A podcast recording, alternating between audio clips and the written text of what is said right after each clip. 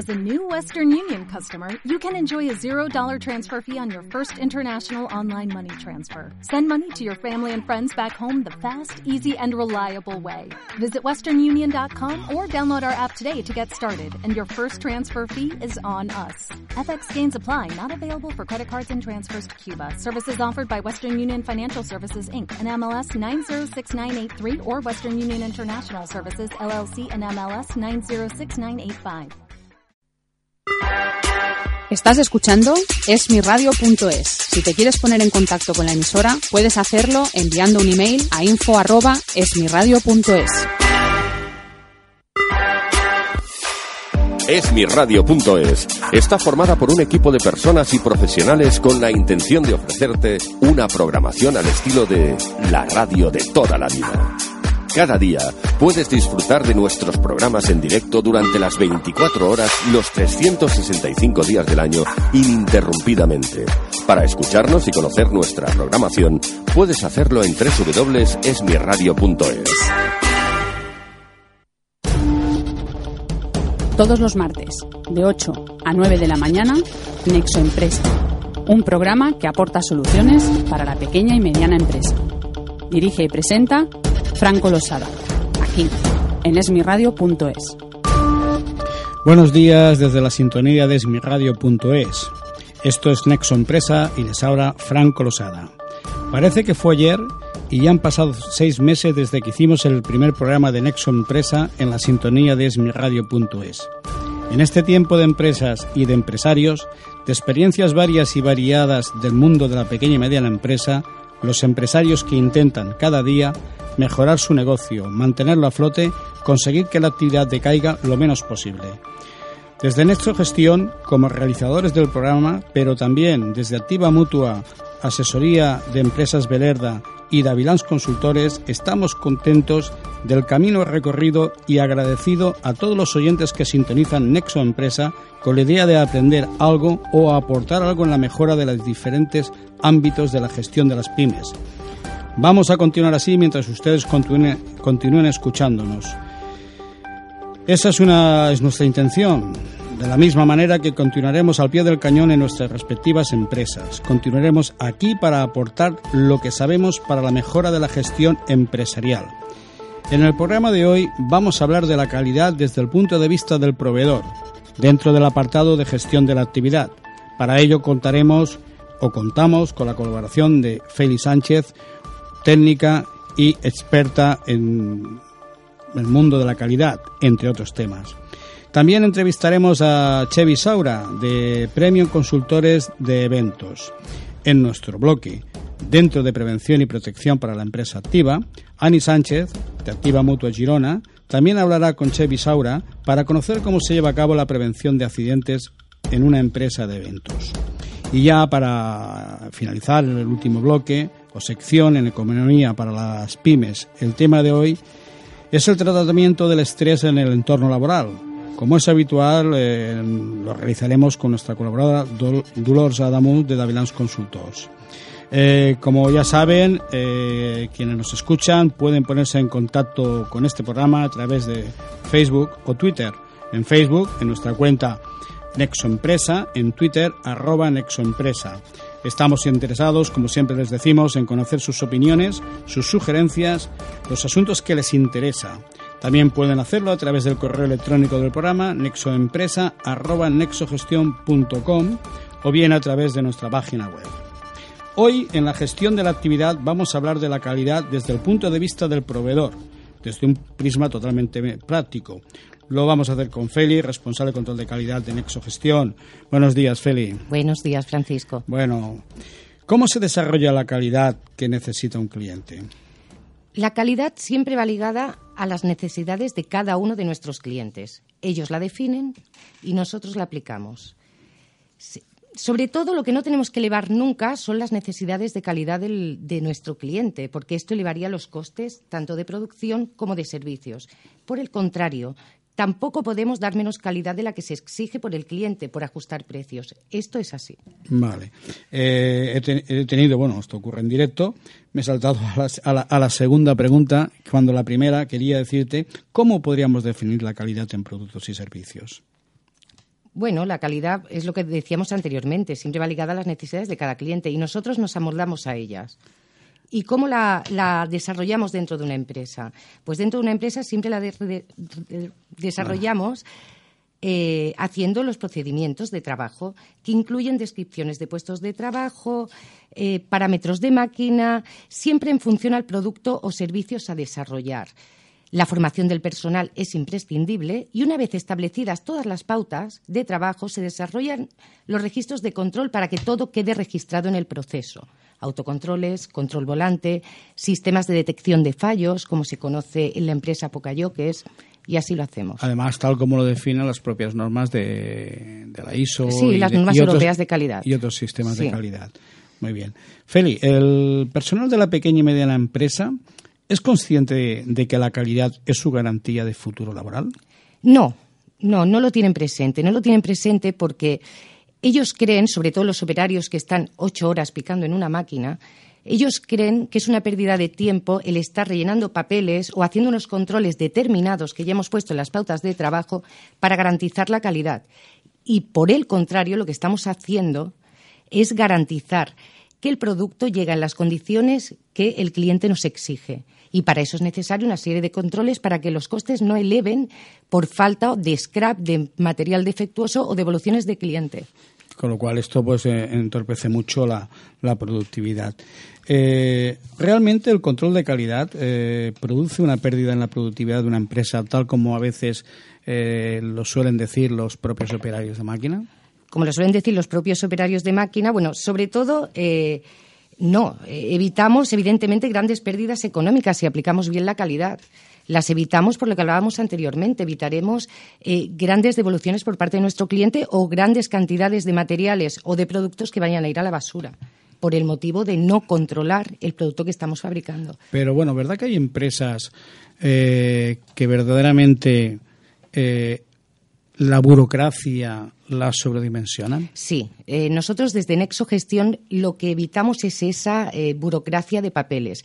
Se hace lo justo y necesario para las necesidades de cada empresa. Nos amoldamos, eh, nos amoldamos en lo que la empresa ya existe, elaborando una calidad sencilla y práctica. Mm, bueno, no está clarísimo.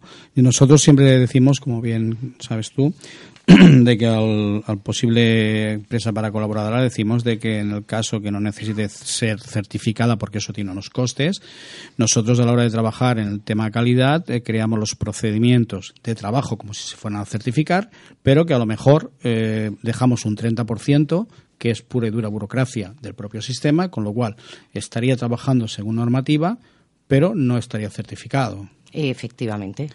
Bien. Feli, eh, cuando Nexo Gestión presta sus servicios de calidad para las empresas con las que colabora, ¿cómo conseguís mentalizar a los empleados? Bueno, es muy importante la transparencia, que ellos estén informados de lo que ocasiona una no buena gestión de la calidad. Le mostramos las consecuencias de no seguir las pautas de trabajo que se le han proporcionado o que se le van a proporcionar, los costes que le ocasiona a una empresa una devolución, una entrega no a tiempo por fallos de calidad, son unos costes que pueden ser realmente muy elevados también el prestigio hacia el cliente es muy importante. Naturalmente te estás jugando la, falta de calidad, te estás jugando el perder un cliente. Hombre, evidentemente te lo estás jugando porque ellos te valoran y si no llegas a, los, a, la calidad que ellos exigen, no te darán nuevas ofertas, no podrás eh, participar en nuevos proyectos y todo esto repercute menos clientes, menos trabajo, la calidad es eficacia. No, y lo que tú has dicho, mostramos que lo importante no es decir, lo importante es, hacer. y demostrar que sí que se puede hacer. Exacto. Eh, ¿Os es eh, difícil empatizar y liderar a los empleados de vuestros clientes siendo asesores externos, Feli? Eh, no. Te hago esta pregunta eh, sinceramente porque yo ya sé que no, pero para la audiencia muchas veces se hace esta pregunta, bueno, si viene alguien de fuera, ¿cómo pueden hacer estas cosas, estos pequeños cambios tan necesarios sin que tengamos eh, una, rebelión.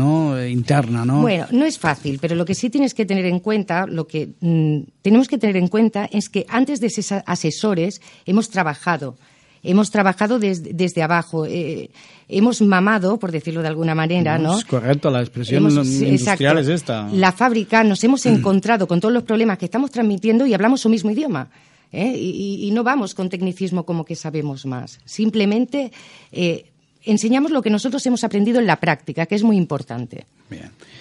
¿Consideras que para las pequeñas y medianas empresas, sus clientes, es decir, las empresas más potentes que ellos y que les dan el trabajo, abusan de las mismas exigiendo una calidad innecesaria? Sí, Sí. Sí, esto, esto es así. Esto lo hemos vivido todos, ¿no? Pero cuéntanoslo tú de una manera más práctica. Sí, porque la mediana y pequeña empresa no tiene los medios económicos que puede tener una empresa de igual nivel. Por ello, recurren a la pequeña y mediana empresa para conseguir unos costes de compra mucho más reducidos que con la gran empresa. Por el contrario, la pequeña y mediana empresa agudiza el ingenio para que sus medios eh, para que con sus medios conseguir los objetivos establecidos y que nosotros, desde, desde Nexo Gestión y con nuestra amplia experiencia en este campo, facilitamos, las solucionamos, eh, las soluciones para que las empresas puedan trabajar con el mínimo coste posible. Sí, a mí una de las cosas que siempre hemos comentado eh, en el equipo de Nexo Gestión y porque lo hemos vivido cuando hemos estado desarrollando una actividad eh, por cuenta ajena, es que cuando ha venido una empresa medianamente potente que pertenece a un grupo, selecciona una serie de empresas pequeñas, medianas, y entonces les exigen una serie, dijéramos, en el campo de la calidad, de herramientas que se piensan que tienen el mismo budget que ellos. Es decir, lo que hay es lo que hay. Si te vas a buscar proveedores sencillos, pero que tengan una calidad, tienes que jugar también con sus eh, deficiencias también, ¿no? Sí, por eso nosotros desde Nexo Gestión, nuestro objetivo es acompañar a la empresa desde un prisma totalmente práctico y prepararlos para que ellos sean totalmente autónomos en el futuro de su empresa y con los medios que tienen garantizar la calidad que le está exigiendo el cliente. lo conseguimos. Y lo conseguimos, evidentemente. Eh, Feli, Nexogestión interviene en las negociaciones entre las empresas que colabora y sus clientes respecto al tema de calidad. Sí, sí, sí, por supuesto. Por ponnos algún pequeño ejemplo para que los oyentes puedan. Bueno, pues sí, si por ejemplo la empresa en la cual estamos trabajando tiene alguna incidencia, nosotros desde Nexogestión y desde nuestra experiencia los guiamos para poder solucionar esa incidencia con nuestros conocimientos y con la ayuda de ellos. Simplemente acompañamos. Acompañamos, que es nuestro objetivo, acompañar para que ellos sean en un futuro ser, ser autosuficientes. Exacto.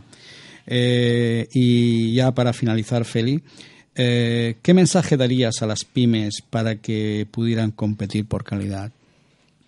Sobre todo concienciar que la calidad está en todos los ámbitos de la empresa, desde la gerencia hasta el operario, desde cuando entra un pedido por la puerta hasta que sale la expedición para nuestro cliente.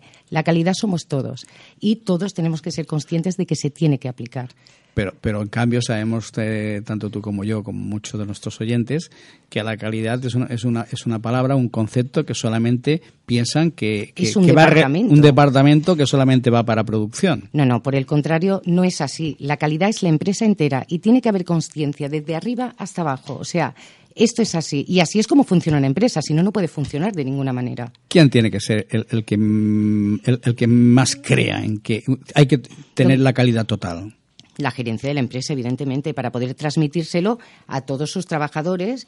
Eh, es, fundamental que con esto a veces también nos encontramos, que la propia gerencia de la pequeña y mediana empresa sean los primeros que tengan muy claro que la calidad empieza desde arriba y que todos los eslabones, todos y cada uno de ellos, es sumamente importante. El señor que pica en la máquina es el que más sabe de su trabajo, por lo tanto, tiene que estar informado, tiene que estar concienciado y tiene que estar apoyado por su empresa para que él pueda elaborar todos los procedimientos que se le están imputando para que los haga, ¿no? Contagiar al resto de Contagiar, sobre todo es contagiar, no concienciar. O sea, es un trabajo, creo que el más duro, ¿no?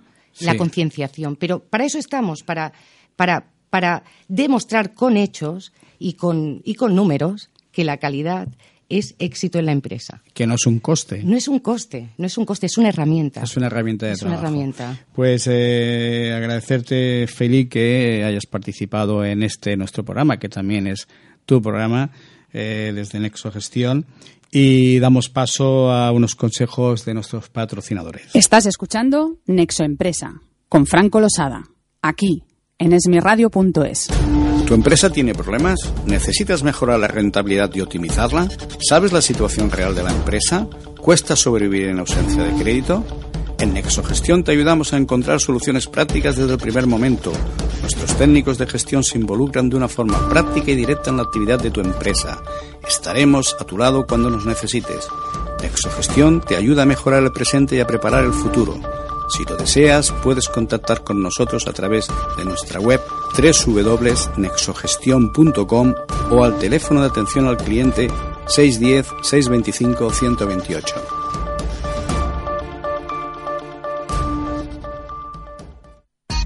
Asesoría de Empresas Belerda SL es una sociedad de profesionales con más de 15 años de antigüedad, dedicada al asesoramiento fiscal, contable y laboral de pequeñas y medianas empresas.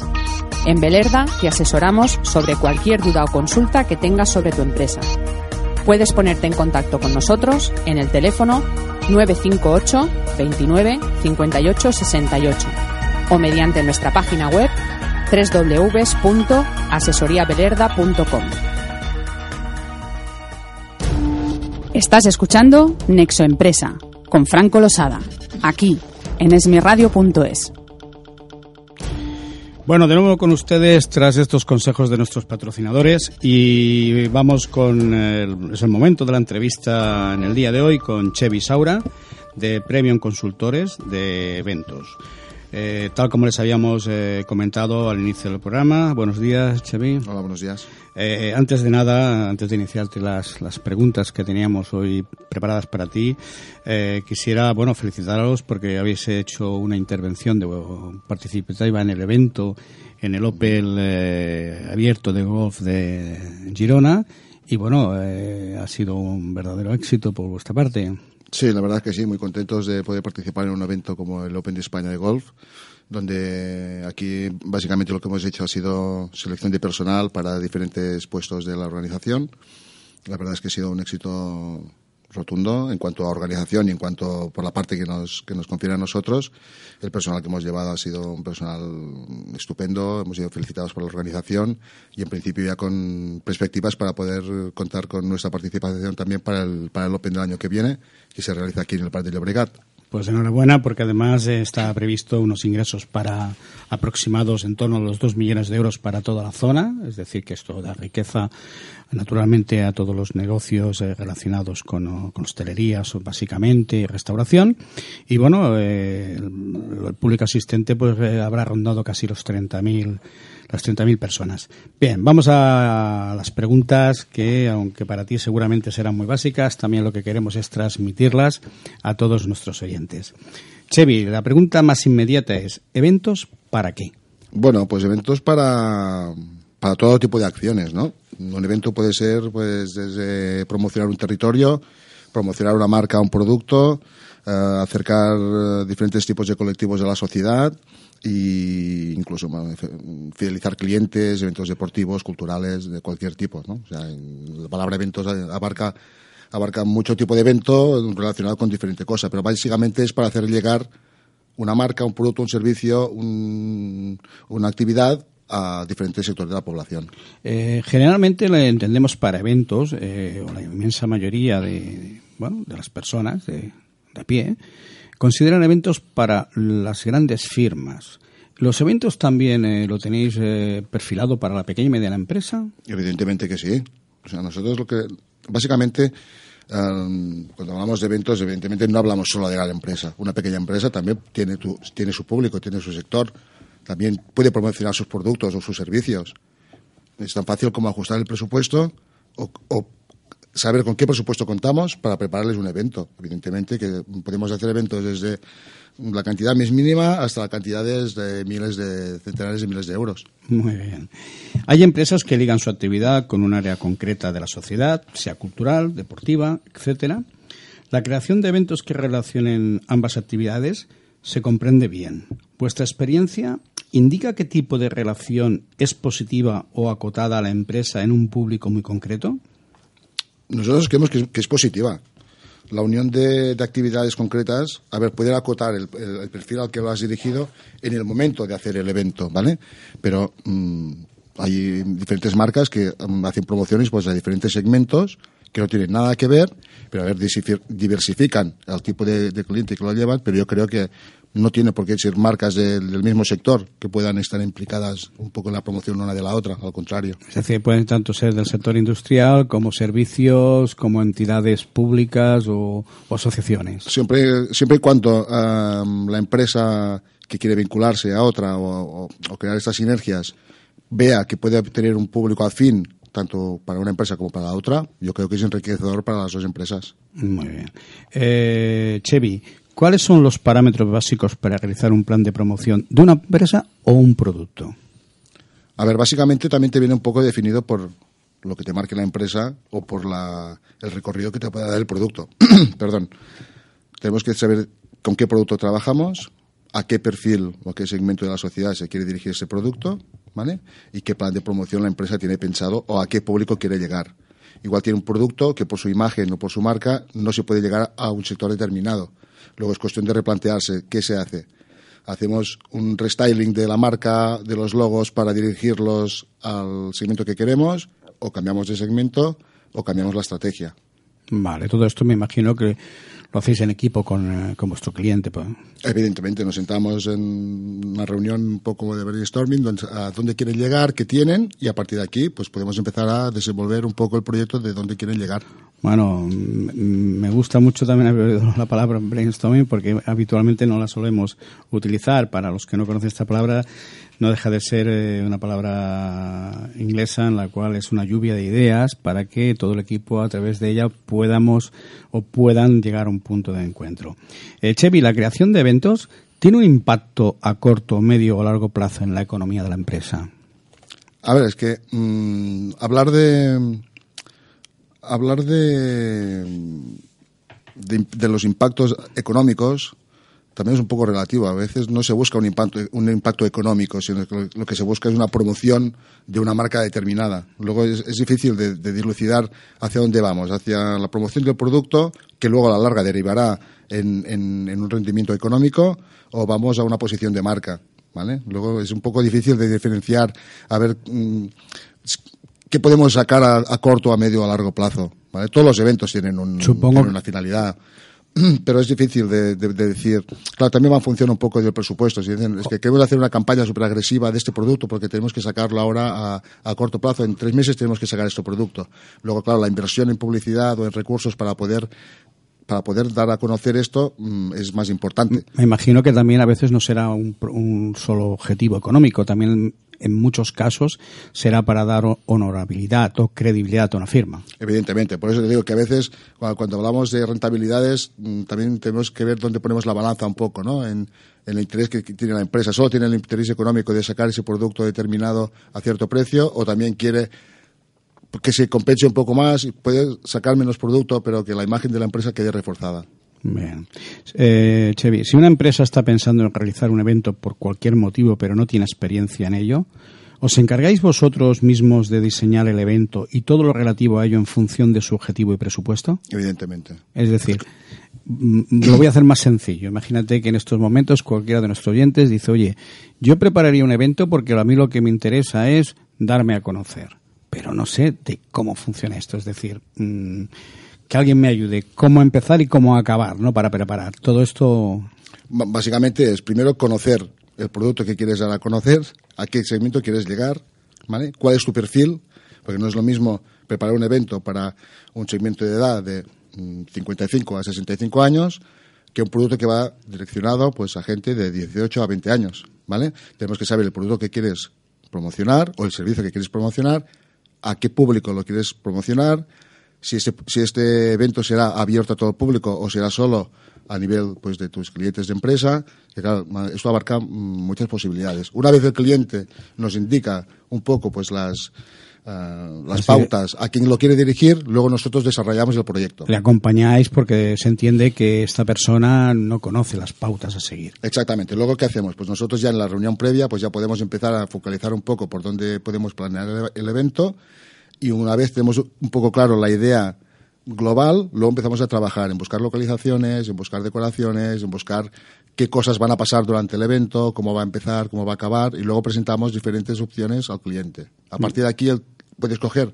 una de estas opciones o bien decir, pues mira, me gusta una opción de este proyecto que me has dicho, pero es que me gusta terminarlo con la segunda opción que me has hecho. Pues hacemos un mix allí y entre todos pues le acabamos de dar la forma. Llegáis a un acuerdo. Exacto. Los canales de difusión de los eventos a realizar, eh, ¿cuáles son? ¿También os encargáis vosotros mismos para la comunicación del evento? Sí, si el, si el, cliente nos contrata, hay, ten en cuenta que hay firmas que tienen sus propios departamentos de prensa o de comunicación. Luego, evidentemente, usan sus propios canales y aparte apoyados por, por, los nuestros, que básicamente son redes sociales, que es lo que nos está funcionando ahora. Mm, Muy bien. Muchísimo. Bueno, de hecho, el pequeño y mediano empresario, mm, la mayoría, supongo yo que casi el 100%, no tienen, no pueden tener dentro de su plantilla eh, personal de, de, comunicación que puedan resolver esa ese punto. Entonces vosotros cubrís perfectamente todo. Evidentemente, nosotros hacemos todo el tema de compra de medios y distribución de notas de prensa ruedas de prensa que se tengan que realizar por cuenta del cliente. Bueno. Chevi, en los momentos actuales que estamos atravesando, donde todas las empresas ajustan sus, sus costes al máximo, ¿cómo está afectando en vuestro sector? Bueno, um, en principio, evidentemente que todas las empresas, uh, yo creo que ya Uh, la palabra crisis que sale en todos los medios, de, todas partes, quizá ya la tendríamos que empezar a eliminar de nuestro vocabulario. Estamos en una situación económica diferente. No, no, no, no, perdona que te interrumpa. Para nosotros, de, al menos en el equipo que, que, que formamos de Nexo Empresa, decimos que, y siempre hemos dicho, que la, crisis empezó y acabó en el año 2009, porque ha habido un cambio tan radical en la forma de hacer, por lo tanto ahora estamos en una situación totalmente distinta. Exacto, la verdad es que mucha gente nos lo dice, ¿no? Cuando vas a la empresa es que nosotros estamos en crisis. No, tienes una situación económica diferente, aunque pueda, pueda parecer una banalidad decirlo así, pero realmente es así, o sea, es lo que hay, nos tenemos que ajustar a lo que hay y a partir de aquí pues buscar otras maneras de trabajar, ¿no?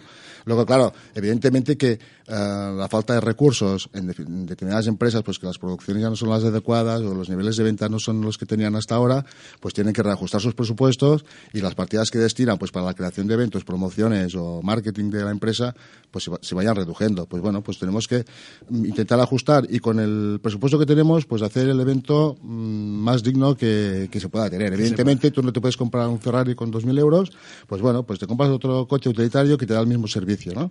Mm, por, por, mismo servicio, no que un Ferrari, sino que sí, sí, por comparación de precio, ¿no? Pues luego eh, se trata, pues, de esto, de buscar, idear y darle un poco más al coco para que el evento, pues, tenga, tenga su rollo, como decimos nosotros, su punto, ¿vale? Su punto diferencial, sea atractivo. Y con menos presupuesto. Se pueden hacer se pueden hacer muchas cosas con poco dinero también. Bueno, tomo nota, ¿eh? Sí, sí. Además está grabado, ¿eh? Cuando queráis. Bien, eh, ¿qué tiempo mínimo necesitáis para preparar un, un, evento? Sí que me vas a decir que en función de la envergadura de, de un evento, ¿no? Pero en el, el, el tiempo medio. A ver, mm, evidentemente, como la respuesta era esta, depende del evento que, hagamos, ¿no? Y también depende, ten en cuenta que nosotros um, tenemos eventos que son propios, ¿vale? Que son de, de, premium, en los cuales nosotros nos tenemos que buscar, pues, el financiamiento, tenemos que buscar las empresas expositoras y todo tipo de cosas, ¿vale? Luego, aquí tenemos un plazo de unos 8, 7, 8 meses, ¿vale? Un evento mínimo unos, necesitas unos seis meses de, para, para prepararlo. Para prepararlo, ¿no? Pero me, me, me, imagino que ya que decías envergadura. Sí. Mira, mira, por ejemplo, te voy a poner un ejemplo. El, el, Open de España de golf que se ha realizado ahora, hace poco, uh, se ha preparado con siete, ocho meses. Lógico, sí, sí, no. Se necesita su tiempo de preparación y, y de planificación. Mm. Eh, lo, ahora ya una pregunta a nivel en, más bien empresarial para vuestro sector y más también, ya que estás aquí, directamente a ti. ¿Cómo puede o cómo podéis vosotros saber si después de organizar un evento y haberlo realizado ha sido rentable o no para, para vuestra empresa? Es bastante fácil. Nosotros cuando presupuestamos nuestro trabajo para crear el evento, sabemos que como mínimo a nivel de facturación, a nivel económico, ya no sale rentable. ¿Vale? ¿Cómo lo sabemos? Depende de la satisfacción del cliente. ¿Vale? Si el cliente queda satisfecho y quiere repetir con nuestros servicios y hará ir que nuestra marca vaya en auge porque está contento, esto, esto ya es beneficio de más que tenemos aparte de la facturación económica. Para nosotros es muy importante, sobre todo, la imagen que, que damos, la imagen final que damos al cliente. A mí me parece muy bien. Aquí, como nosotros en, el, Nexo Empresa solemos siempre discrepar y son, son micrófonos abiertos en la cual eh, o en el cual no, cuando no estamos de todo de acuerdo, también lo decimos en directo. A mí no me ha quedado desde el punto de vista muy claro. Supongo que algunos oyentes sí, pero mm, la pregunta que era cómo podemos valorar exactamente si ha sido rentable o no, me ha quedado esa duda. Pero bueno, seguramente que después en el tiempo de publicidad me lo aclaras mejor. Eh, como procedimiento de trabajo, ¿cómo analizáis la rentabilidad de cada evento que organizáis? ¿Como procedimiento? Bueno, como procedimiento, básicamente nosotros diferenciamos un poco entre. hay eventos en los cuales nosotros tenemos que aportar solo personas, personal humano, ¿vale? Hay personas, perdón. Ah, y luego lo que tenemos es eventos que nosotros ya tenemos una cierta más de, de gasto pues en material o en, infraestructura, ¿vale? nosotros mm, la rentabilidad eh, final la analizamos básicamente por el tema económico, ¿vale? El tema económico, como te he comentado antes, todos los eventos que nosotros hacemos nos salen rentables, ¿vale? Porque nosotros los eventos que van encargados por terceras personas, básicamente nuestro desembolso es cero, ¿vale? O vamos o con previsiones de pago. Y luego, mmm, y luego... Y luego... Y luego. esto, esto es lo que ocurre cuando, esto es lo que ocurre cuando... estamos en directo. Cuando estamos en directo, eso no suele pasar muchas veces, Chevy. Eh, para financiar tu sección, porque te, vamos a continuar ahora con el, el bloque o la sección de prevención para la protección de, de la empresa, que va a cargo de, de Ani. Eh, ¿dónde, ¿Dónde os podemos localizar? Si todos eh, nuestros oyentes en estos momentos quisieran poneros en contacto con Premium Consultores de Eventos, eh, ¿dónde tienen que dirigirse? Bueno, nosotros tenemos el local, local físico en, Girona, en la calle Mercaderes número, número 6, en Girona Capital, ¿vale? Y si no, a través de nuestra web en www.premium.cat también pueden encontrar toda la información relativa a la empresa. ¿Algún teléfono atención al...? Sí, 972 21 76 28. Muy bien, pues Chevi, eh, vamos a dejar paso a unos momentos de consejos de nuestros patrocinadores y ahora continuaremos también contigo a través de la sección de prevención y protección para la empresa activa. Estás escuchando Nexo Empresa con Franco Losada, aquí en esmirradio.es. Gavilans Consultores, empresa especializada en consultoría y recursos humanos para la pequeña y mediana empresa, así como asesoramiento en tareas fiscales, contables y legales. Para ponerse en contacto con nosotros puede hacerlo a través de nuestras redes sociales en Facebook o Twitter o también en nuestra página web www.gavilans.com o llamando al 93 860 17 29. 93 860 17 29. Gavilans Consultores.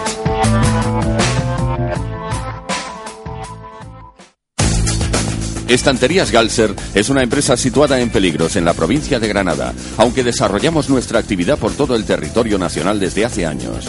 En Estanterías Galser somos especialistas en el diseño y fabricación de mobiliario y decoración para su tienda, teniendo una amplia y larga experiencia que nos permite asesorar a nuestros clientes sobre el diseño más adecuado de su nueva o reformada tienda. Además disponemos de un amplio catálogo de productos para suministrar al sector del comercio. Puede contactar con nosotros a través de nuestra web www.estanteriasgalser.es o en los teléfonos de atención al cliente 902-501-182 y 958-402-146.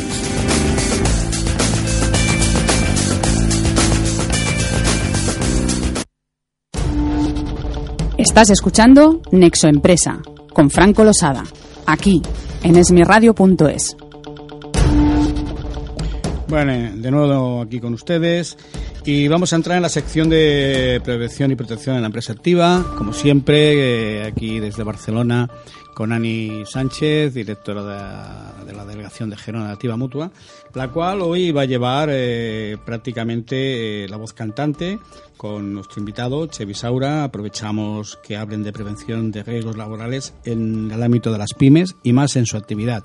Así que, Ani, vamos a a darte paso que, pues que vas a pilotar este, prácticamente este bloque. bueno, seguiremos pues con Chevy y seguiremos hablando de la contratación de personal, que ha sido uno de los temas que, que, ha, que ha dicho, que ha comentado precisamente dentro de su actividad, ¿no? Entonces, una de las cosas que sí que me gustaría preguntarle es si ya que en el personal que contrata, pues evidentemente es variado porque son chicos, son hombres, son mujeres, son chicas, o sea, por lo tanto tiene distintas edades, si el tema de, la organización preventiva le resulta muy complicado, le resulta muy compleja. Bueno, evidentemente que sí, ¿no? más cuando no, dominamos, muchas empresas no dominamos los temas. Sabes que, que según el evento que organizamos precisamos siempre de personal de diferentes de diferentes franjas, edades y características, porque todos los eventos necesitan de un tipo de personal diferente y, por tanto, em, la falta de experiencia y, de formación para la empresa pues es, es, complejo, ¿vale? Por eso a menudo estas actividades, normalmente las actividades siempre suelen durar unas horas o pocos días. De acuerdo. Otra de, de las preguntas que tengo, a ver, ¿el tema del personal en un evento siempre corre de vuestro cargo o no? No, se pueden dar dos casos, ¿vale? Como este caso del último evento que hemos hecho, que este ha contratado directamente otra empresa. Hay eventos que contratamos nosotros directamente y hay, hay casos en que contrata la empresa que nos contrata a nosotros, por decirlo de alguna manera. De acuerdo, o sea que a veces vosotros actuáis como contratista y a veces actuáis como subcontratista, ¿es así? Exactamente. Bien, entonces, bueno, yo hablando de prevención ya os aprovecho, os aprovecho para explicar temas un poco concretos. A ver, siempre que el personal lo contrate Premium directamente, pues la responsabilidad preventiva recae directamente sobre vuestra empresa, ¿no? Sobre Premium. ¿Por qué? Porque estaríais actuando como contratista. Bien, entonces, una de las cosas que quisiera preguntaros, eh, en el momento en que contratáis a una persona, en el contrato como cláusula figura, por casualidad, que el, el contratado tiene la obligación de actuar de manera proactiva respecto a la prevención de su salud? Pues hasta ahora no. Hasta ahora no. No, la verdad es que dábamos por supuesto que la implicación y la responsabilidad de las personas, perdón, pero creo que, creo que se trata de un punto importante porque para que así conste que desde el principio pues se pueda provocar la toma de conciencia en este tema. Vale, fantástico, porque a ver, una, por la experiencia que tengo, en muchas empresas, ¿qué ocurre? Pues que la prevención siempre se deja a cargo del empresario, ¿no? Entonces la responsabilidad de que un trabajador cumpla es del empresario. Bueno, hasta cierto punto. Vamos a ver, si estoy realizando un puesto, estoy en un puesto de trabajo, quien sabe exactamente cuáles son los problemas que tengo, soy yo. Por lo tanto, y esto está establecido así en la ley de prevención, soy yo quien debe decir o debe transmitir al superior directo, oye, que podemos mejorar de esta manera, que a lo mejor haciendo un turnos rotatorios, pues em, descanso más, ¿no? Pues está muy bien que, esté en el contrato, porque así de esta manera, pues, eh, si ya está en el contrato, el trabajador no tiene excusa para decir, es que si yo digo algo, me van a despedir. No, no, es que en el contrato mi jefe me está obligando a que lo diga, con lo cual no me puede despedir por esta causa.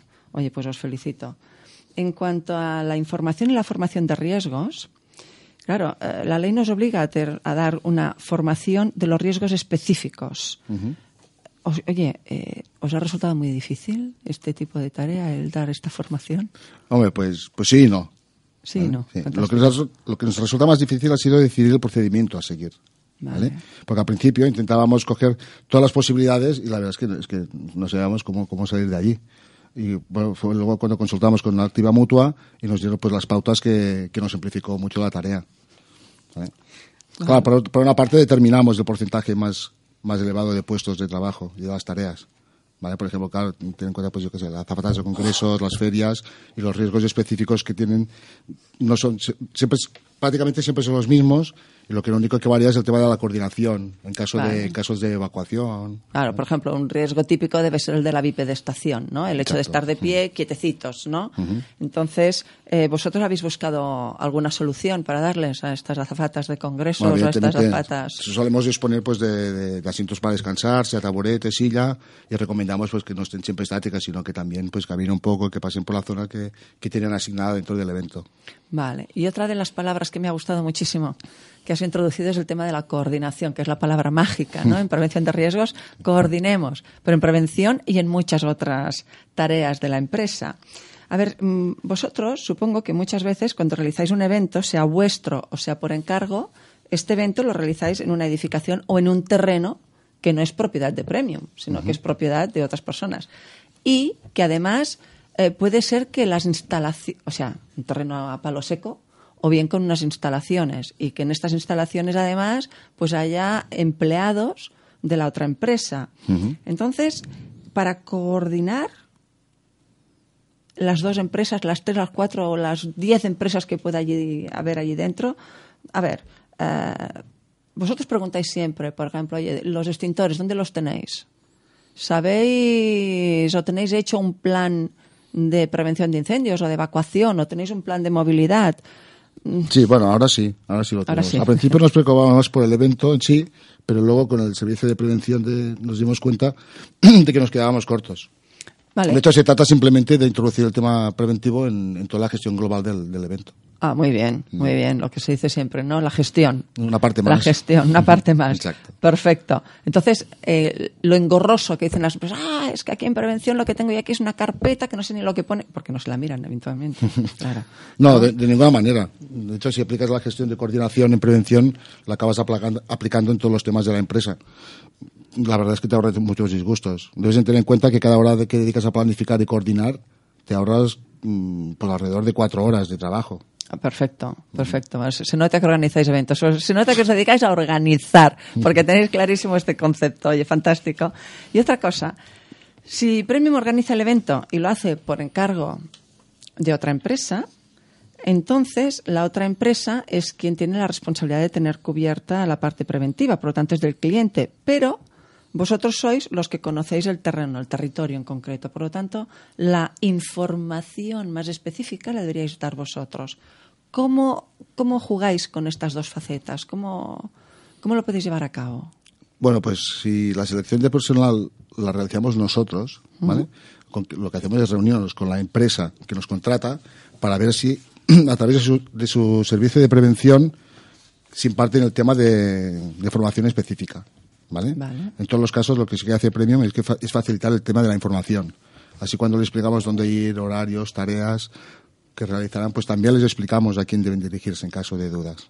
O, cómo actuar si alguien falta al respecto o qué hacer en determinados casos. Sí, una pregunta. En el caso vuestro, debido a que el personal me imagino que en la mayoría de las ocasiones no será el mismo, a lo mejor eh, si hiciéramos, eh, yo qué sé, un, una puntualización por líneas de negocio en la planificación de eventos, a lo mejor coincide solamente un 30% del personal que más o menos le conocéis y participa. Hablo así un poco eh, imaginándomelo, ¿no? Verdaderamente el personal subcontratado que a lo mejor va a estar en un evento o en dos, eh, hace mm, hincapié en la seguridad, os hace caso, o simplemente acuden a esa sesión informativa por decir, bueno, como tengo que pasarlo, y luego tenéis que estar detrás diciendo, eh, ojo, que esto hay que cumplirlo. Yo creo que cada vez la gente es más, tiene más conciencia del tema de prevención de riesgos laborales. La verdad, es, la verdad es esta, porque hay gente que incluso ellos nos preguntan, nos dicen, oye, no puedo estar aquí de pie seis horas aquí sin moverme. O yo no tengo aquí quien me indique en caso de que haya cualquier suceso por donde me tengo que ir. Y son ellos los que ya nos preguntan. También hay un, porcentaje alto que no te preguntan absolutamente nada, ¿vale? Que tú les informas y van a las sesiones informativas y les entra por un sitio, les sale por otro. Que trabajar y cobrar. Pero sí que hay gente cada vez, y creo que cada vez más que está más, que, tiene conciencia de, de, lo que tiene que hacer, que se tiene que informar para afrontar diferentes situaciones que se puedan producir. Muy bien, muy bien. Oye, mm, ha sido una, una empresa ejemplo en este aspecto. ¿eh? Bueno, pues para, para concluir esta faceta, ya a mí me gustaría pues hacer un, una síntesis, ¿no?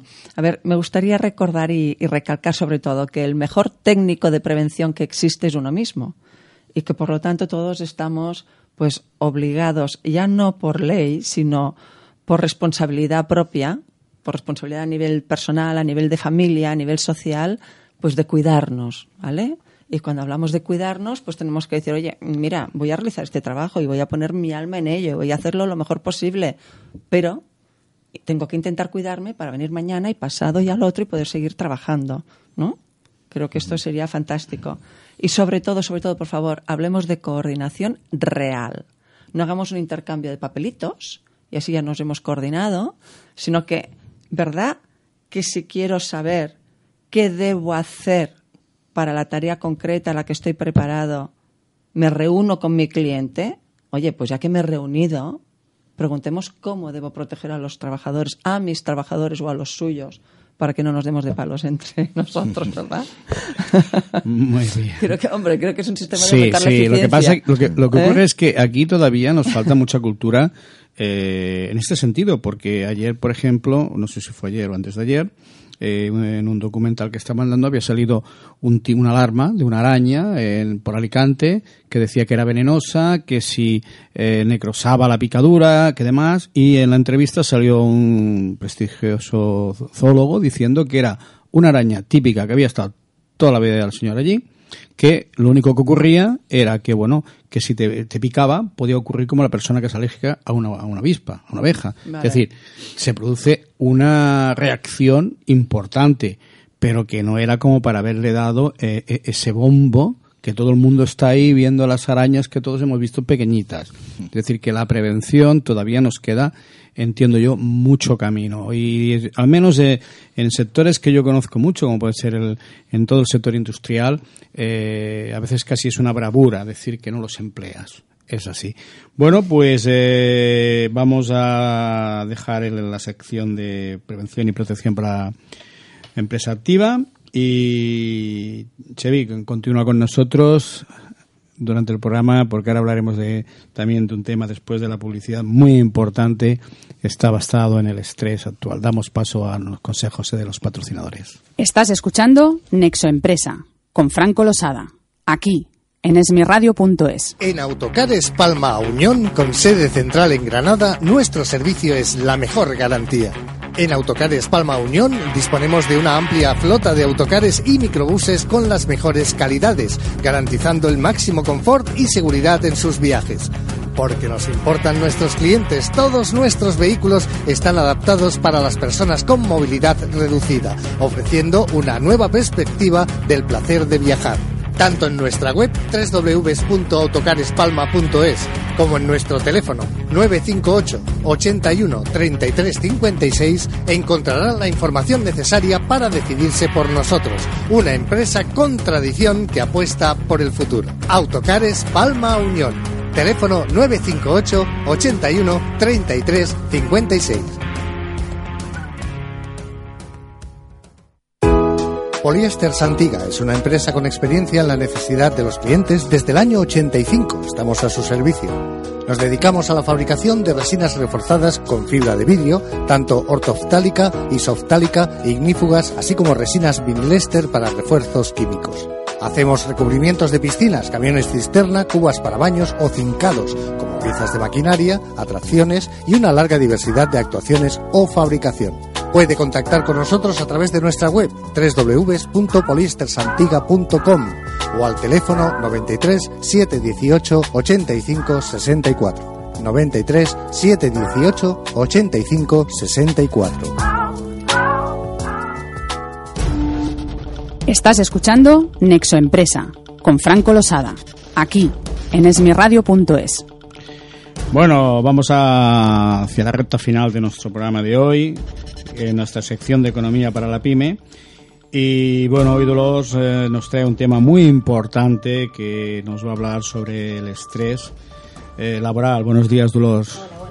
Es un tema que bueno, que es un está ahí a nivel de, de calle, de calle, batallando y demás. Pero yo seguro que hoy nos vas muchísimo más a a dar eh, a dar información más concreta y muy clara para que los que nos están escuchando lo puedan lo puedan entender. Duros, ¿qué se entiende por estrés laboral y cómo surge? A ver, el estrés laboral es un estrés propio de las, de las eh, sociedades industrializadas. En los entornos más agrarios no existe.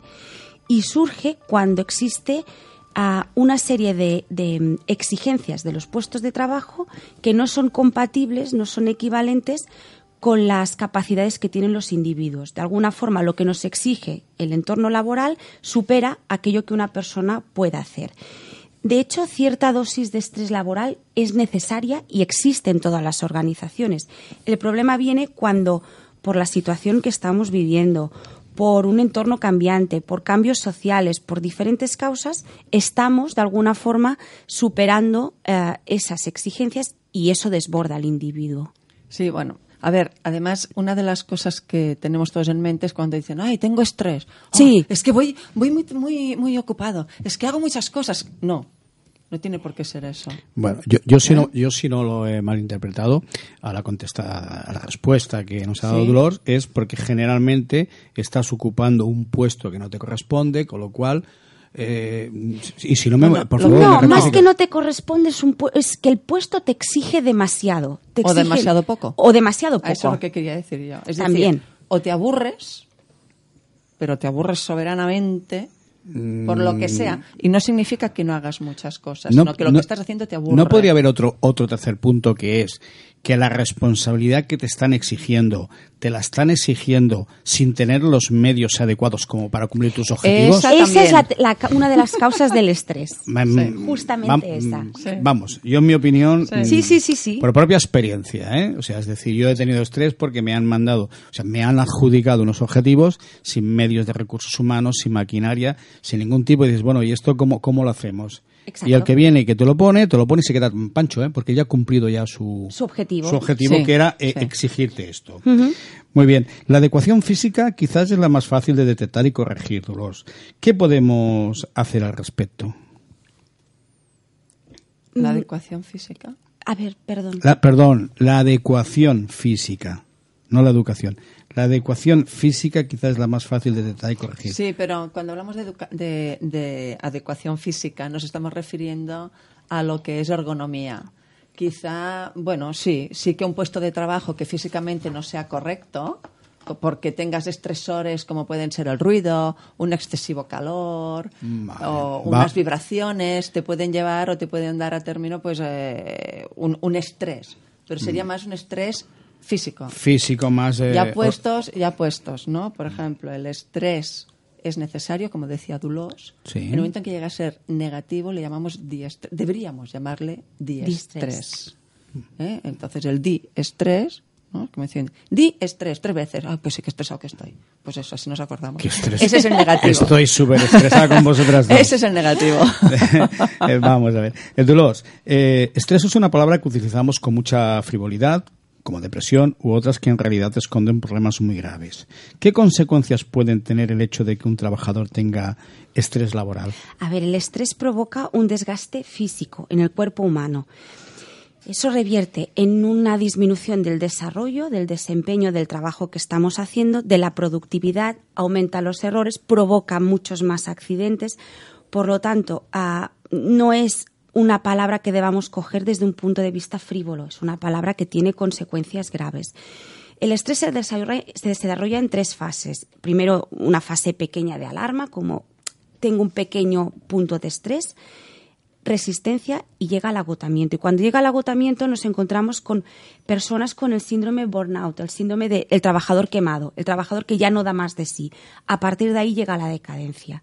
Y en ese momento, pues ya no es una cuestión solo de productividad, es una cuestión de la propia seguridad del trabajador, porque no está al tanto de lo que está haciendo y no es consciente de que se está poniendo en peligro. Podemos, eh, Dolores, es, una pregunta que no la, no la tenía planificada yo. ¿eh? Pero bueno, mm, es en directo y estas cosas. ¿Una persona se puede estar dando cuenta que empieza a tener unos niveles de estrés como para poder poner freno? A ver, es consciente de que está en una, en una situación crítica cuando llega a la fase de resistencia. Hablamos como persona. Como ¿eh? persona. Otra cosa es la empresa. Correcto. Es decir, en el momento en que yo sé que no atrapo, soy consciente de que no atrapo, soy consciente de que tengo que dar más y ahí es donde me resisto y me niego a mí mismo el hecho de que estoy estresado, porque tiene un- una connotación muy negativa, muy como de he fracasado en el proyecto. Entonces, la fase de resistencia es la que a mí me da la pista de que realmente estoy en el punto aquel de, de- de casi de no retorno. Cuando yo estoy en la fase de agotamiento, ya no soy consciente. Ya, ya ya he superado esa fase en la que puedo reaccionar. Has mencionado una palabra que verdaderamente yo siempre he estado en contra, ¿no? La palabra fracaso. Eh, me parece que fue Einstein que dijo de que él había podido llegar a desarrollar una idea después de haber fracasado dos mil veces. Eh, ¿Por qué la sociedad está tan preocupada en que un proyecto no le salga bien. Pero es nuestra sociedad. Eso en otras puede- culturas el fracaso se valora muy positivamente. De hecho, contratan a candidatos una vez han demostrado que se han equivocado varias veces y por lo tanto ya no cometerán esos errores. Es en nuestra cultura europea donde el fracaso está muy mal visto. Yo lo que te quería comentar también, que no sé si es en la fase de resistencia o no, es cuando estás estresado que empiezas a estar más irritable. Sí, es uno de los síntomas claros de que estoy en ese punto de, de- de casi casi no retorno, de, de casi casi llegar al agotamiento. O sea, cuando en tu entorno te empiezan a decir, oye, Cambia el humor. que estás, ¿eh? Sí. Ob- Es que no puedo ni respirar, es que no como ni bien, Sí, ¿no? ob- Cuando te dicen esas Supongo, cosas. supongo que también otro de los síntomas es que estás intentando leer algo, por ejemplo, y no, Y te, no lo entiendes. No lo entiendes. y, Bueno, eh, no te concentras. Es algo que parece que se te escapa, cuando es algo tan habitual que tú ya no te haría falta ni leerlo. Mira, ¿no? para que tengáis una idea de la dimensión real del estrés, se calcula que un 28% de los trabajadores sufren estrés en fase ya avanzada, es decir, no aquello un poquitín de nervios, no, no, estrés, estrés.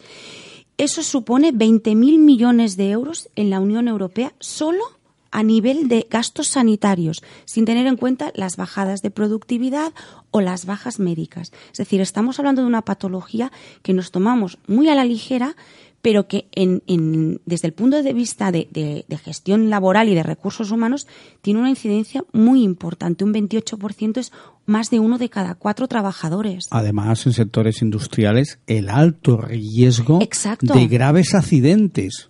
Por Porque esa- ya no dan para más, no son conscientes de que están sobrepasando sus propios límites y el agotamiento hace que pongas en peligro tu propia vida. tu propia, tu propia seguridad. ¿Cómo podemos saber eh, que en nuestras empresas hay trabajadores que están estresados para poder poner medios? Hay tres tipos de síntomas. El primero es los físicos. Los trabajadores tienen migrañas, tienen dolores de estómago, tienen enfermedades cardiovasculares, tienen alteraciones menstruales. Eh, Es uno de los síntomas más claros. Después tenemos síntomas mentales, lo que comentaba Ani antes. Irritabilidad, mal humor, falta de concentración, indecisión a la hora de tomar ah, decisiones, falta de precaución. Y después tenemos los síntomas organizativos, absentismos laborales poco justificables eh, de forma física, accidentes que de otra manera no se hubieran producido porque el personal está perfectamente formado y capacitado para evitar esos accidentes.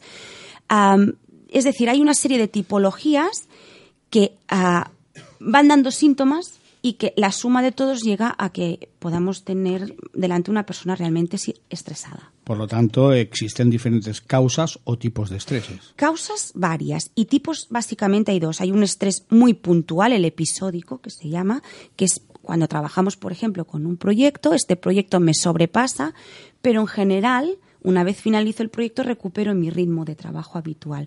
El problema es cuando lo convertimos en crónico. Detrás de un proyecto estresante llega otro estresante o llega otro más o simplemente el volumen de trabajo, las exigencias de mi trabajo hacen que yo no pueda permitirme bajar el ritmo. Entonces ahí es donde estamos ante un estrés crónico que tiene un síntoma muy claro y que mucha gente seguro que habrá encontrado con, con una situación así. Y es cuando llegan las vacaciones y frenas de golpe. Te encuentras fatal. Sí. Te cae, bueno, Sí, sí. los- las primeras dos, tres Día- los días te los pasas que dices, estaba mejor trabajando. No, que no sabes dónde estás. Estás como descolocado porque has hecho un freno, un frenón tan, tan brusco que ahí es donde dices, ojo, algo está pasando. ¿Vale? Eso en cuanto a los tipos. En cuanto a las causas, ya las hemos ido comentando, básicamente pueden deberse a trabajos ah, rutinarios que no están valorados, a trabajos con mucho esfuerzo que después nadie recompensa, a trabajos monótonos que no aportan nada, es decir, no solo a trabajos que implican un alto nivel de responsabilidad, sino que hay diferentes ah, causas que pueden llegar a provocar estrés. Yo pienso eh, lo que tú estabas comentando, en los diferentes tipos de estrés, aquellos trabajos que suelen ser repetitivos, También. denominados más bien de peonaje o de- que lo realiza un especialista. Yo mm, siempre he tenido, lo digo a nivel personal, ¿no? Siempre he tenido la precaución de em, motivar a estas personas. Es decir, hay veces que tú eh, estás pilotando una empresa de una envergadura determinada y no puedes ir cambiando al personal de sección. E incluso hay personas que, que por su capacidad no están preparadas en ese momento. Entonces, claro, el trabajo rutinario verdaderamente les hace caer en una desmotivación brutal. Pero no a todo el mundo, ¿eh? No. No nos equivoquemos en esto. Es decir, hay personas que precisamente tienen sus ocho horas de trabajo o sus diez con un trabajo rutinario que es en el que se sienten cómodos y se sienten bien. Totalmente, Porque, claro, sí, ¿qué sí, totalmente de acuerdo. Los que somos ¿eh? un poco creativos siempre pensamos que si no puedes crear, pues oye, es horroroso, pero no para todo el mundo. Y estas personas a veces ya tienen su creatividad fuera, Fuera. del Fuera. mundo laboral. Claro. O no. Claro, Sí, sí. O es no. que es, es pero por ya son eso, felices así, no pasa nada. es por eso que hay diferentes, hay personas que aguantan mejor y peor el estrés, porque Eso- te has adelantado a la pregunta, ¿eh? No, pero es un poco por lo que decía Ani. Hay gente que realmente su manera de ser tolera mejor ah, pues la falta de, creatividad, de innovación, y hay otras personas que justamente si no tienen eso se sienten frustradas. Entonces, mm, no podemos decir que siempre un trabajo de mucho ritmo, mucha innovación, mucha responsabilidad a todo el mundo estresa pero sí que ah, tenemos que tener en cuenta el factor psicológico de cada uno para saber si a esa persona esa situación le va a estresar o no. Es un tema muy individual. Y, y una pregunta que a lo mejor incluso, bueno, pues las dos eh, me podéis dar vuestro punto de vista. Eh, Dolores desde Recursos Humanos, eh, Ani desde el punto de prevención y protección. Eh, se puede se puede aguantar. Hay personas que verdaderamente aguantan el pressing, pressing, el estrés. Bueno, porque su puesto de trabajo Lo exige. lo exige. Yo nunca he creído en esto. Siempre he pensado que eh, muchas veces el estrés es gratuito. ¿Vale? Confundimos muchas veces, que esto lo hemos comentado en este programa, en Nexo Empresa, confundimos la competitividad, que tiene otro nombre en realidad, con, con el avasallar a la persona, ¿no? Eh, ¿Hasta qué límite, cuánto tiempo puede aguantar una persona con esos grados de estrés máximo? Yo creo que Sin, no puede llegar, a pe- sin No. llegar a petar, ¿eh? Yo No, creo que no puede no aguantar. puede. O sea, es que esta pregunta no debería ni realizarse, entiéndeme. No Pero porque la hayas hecho mal, sino... Es que es una realidad, sino- ¿eh? Sí, pero es inhumano. Eh, Sí, pero existe. El, el problema Ya. es que Ani, no, no- no vamos a obviar una No, realidad. no, no, existe, pero vamos a ver, esto es como decir, ¿hasta qué te- punto te puedo yo hundir el dedo en el ojo sin que te quedes tuerto? Oye, eh, no puedes, porque además mi responsabilidad no es solo hacia el trabajo que realizo en la empresa, es que resulta que como persona tengo también una responsabilidad social, familiar, etcétera. Y si tú me hundes aquí, no voy a poder cumplir con el resto. Sí, pero lo que, lo, que, No. lo, lo- lo que no podemos dejar es de decir lo que es una realidad. Vale. Sabes, sí. sabes perfectamente, Ani, Pero por los- eso te digo, lo sabemos. por eso te digo Todos los cuadros no se directivos. puede. No, que no se pueda no significa que no se, que no se haga. El problema está que Que cuanto es más presionar, o sea, es decir, Los cuadros directivos saben presionar muy bien hacia abajo. Sí, no, pero incluso Y luego te encuentras con el intermedio, con el cuadro intermedio, que lo que tiene que hacer es proteger al de abajo de la presión del de arriba. Y, a ver él- hasta cuándo. apre- Vale. ¿y a él Vale. quién le protege del de arriba? Nadie. ¿Por qué? Porque supongo que estaréis de acuerdo conmigo, porque además en Nadie. este programa No decimos las cosas nadie. claras tal y como son, porque si no, Sí. además por nuestro perfil personal, Sí. ¿cuántas veces sabemos y se ha dicho un directivo hay que cogerlo, sabemos que tenemos dos, tres años de vida con él, porque a los tres años lo hemos quemado? sí, Y la misma dirección, el, delega- el delegado consejero o el administrador dice, aquí hay que ir cambiando. el problema es que cuanto Y, y más ojo, y perdona que te interrumpa, Dolores. Por eso os decía, este hombre cuando vuelva a encontrar de vuestro trabajo, por su perfil, le van a contratar y le van a hacer lo mismo. Esto de- durante Mm. la década de los 80, 90 y prácticamente hasta el 2009 eran carne de cañón. Sí. E invito a cualquier oyente que me, me demuestre lo contrario. Por eso hacía esa pregunta. Que no se deba, estoy de acuerdo contigo, Ani, pero que, pero que es una realidad. Sí. Ahora, yo no sé hasta qué punto una vez te lo han hecho una vez, consientes que te lo hagan dos. Eh, Porque también maduras. Y si no maduras, entonces es que estás todavía allí Bueno, supongo que lo- supongo que más de y a lo mejor te tienen que dar otro palo. supongo que más de, uno- pre- de- más de un oyente Dolores estará pensando, sí, lo que dice Ani Sánchez, estoy de acuerdo, pero a lo mejor resulta que tengo tres hijos, que tengo una so- una carga familiar y que mm, no me queda otra. no me queda otra porque tú te vas como director de operaciones o director de fábrica y vete a decir no, mm, hablas con tu esposa, con tu pareja, al nivel que sea, mira, vamos a reducir. ¿Vale? Vamos a reducir nuestro estatus. Sí. Y tú ves a buscar un puesto de responsable de inferior categoría al que tú tienes, y es que generalmente los en los procesos de selección ya no te cogen, porque dicen, este hombre cuando desarrolla una actividad que tiene menos capacidad, al final se cansará. Dolores, Sí, si me es tienes que contradecir, No, no, por favor. Es cierto. El problema es que cuanto más presionemos a un trabajador, las consecuencias después son más graves, muchísimo más graves. Y yo he visto casos recientes de personas con 35 años, sin, sin que sean gente muy, muy mayor, con cuadros ah, cardiovasculares muy graves, ingresados en la UCI por culpa del estrés.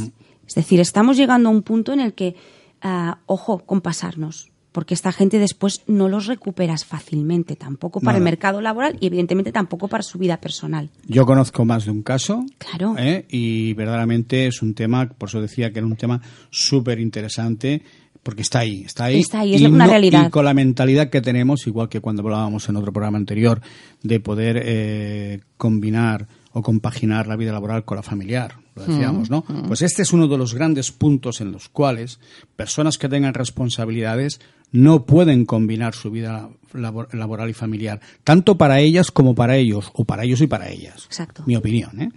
Eh, ya para finalizar, eh, desde la perspectiva de la salud laboral y la prevención de riesgos laborales, ¿se puede hacer algo para disminuir las situaciones estresantes? Hombre, se puede. De hecho, deben existir protocolos que eviten que el trabajador llegue a una situación de estrés límite, ¿vale? Desde el punto de vista de recursos humanos, hay pequeñas actividades que se pueden realizar. Por ejemplo, modificando horarios de trabajo, intentando compaginar la vida privada con la vida ah, laboral. Que estos horarios de trabajo tengan un límite. No es normal que una persona empiece a trabajar a las 8 de la mañana y a las 10 esté todavía trabajando en el despacho.